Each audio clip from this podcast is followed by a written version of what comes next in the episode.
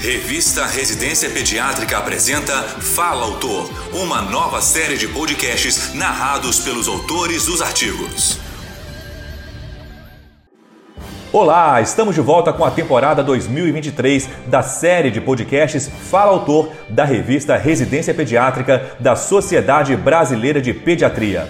E nesta primeira edição do ano, convidamos a doutora Gabriela Roncada Haddad para expor sobre o artigo Histiocitose de células de Langerhans com acometimento exclusivo da pele. Ela é dermatologista e trabalha como professora assistente doutora da Faculdade de Medicina de Botucatu, Unesp, e é responsável pelo ambulatório de dermatologia do Hospital das Clínicas da referida universidade. Ouça a seguir.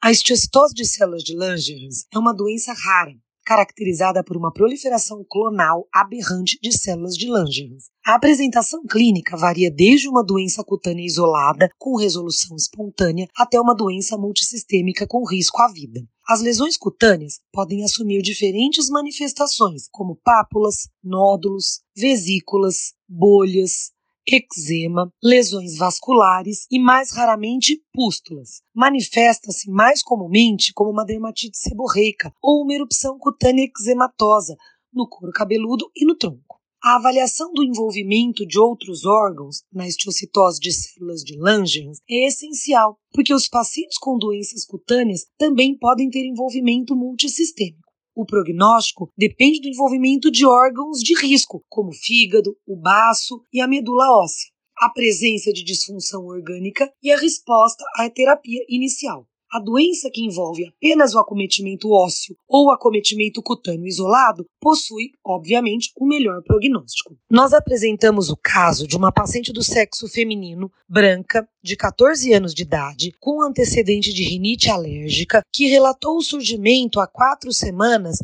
de placas e pápulas pruriginosas liquenoides e eritematosas, envolvendo primeiramente a região cervical, mas piorando e progredindo para axilas, região inframamária, tronco e membros superiores. A paciente não apresentava nenhum outro sintoma sistêmico. Foi realizado um tratamento prévio inicial com ivermectina oral, pensando em escabiose, com emolientes e também com antihistamínicos, sem nenhuma melhora. Devido à ausência de resposta, optamos pela realização de uma biópsia de pele, que mostrou células com citoplasma amplo, claro, eosinofílico, com núcleos redondos e alongados e formação esparsa de eosinófilos, positividade para CD1A e para S100. Os exames laboratoriais da paciente e de imagem foram todos normais. Optamos então por um tratamento por dois meses com prednisona oral, meio miligrama por quilo por dia, e betametasona tópica, com resposta clínica completa. Em geral, os pacientes com esteostose de células de Langerhans com doença limitada e restrita à pele podem ser tratados apenas com observação e hidratação. Se as lesões cutâneas não se resolverem espontaneamente, podem ser utilizados corticoides tópicos, corticoides orais, metotrexate, talidomida, mostarda tópica nitrogenada ou luz ultravioleta com psoralênicos. Para estiostose de célula de Langerhans disseminada, pode-se fazer uma quimioterapia padrão com um ciclo de 12 meses de duração de vimblastina e prednisolona. O diagnóstico definitivo requer uma combinação da apresentação clínica, da histologia e da imunohistoquímica.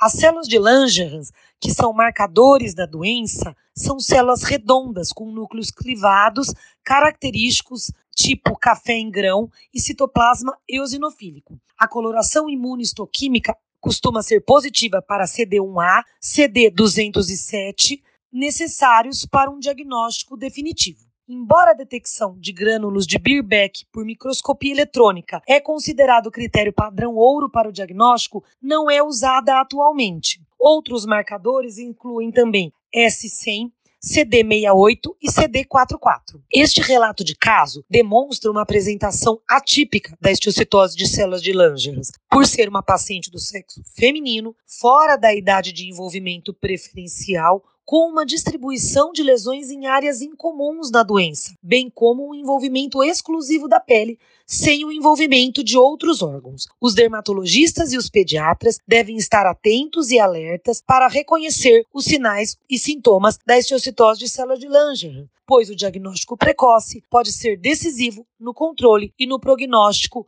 do paciente. Devido à natureza da doença, é necessário um acompanhamento periódico para avaliar possíveis recaídas. Você ouviu a doutora Gabriela Roncada Haddad expondo sobre o artigo Histiocitose de células de Langerhans com acometimento exclusivo da pele. Para ouvir todos os podcasts, acesse a página da revista Residência Pediátrica na internet. O endereço é residenciapediatrica.com.br barra mídia barra podcast. Residência Pediátrica, a revista do pediatra. Você ouviu mais um episódio da série de podcasts Fala Autor. Realização Revista Residência Pediátrica da Sociedade Brasileira de Pediatria.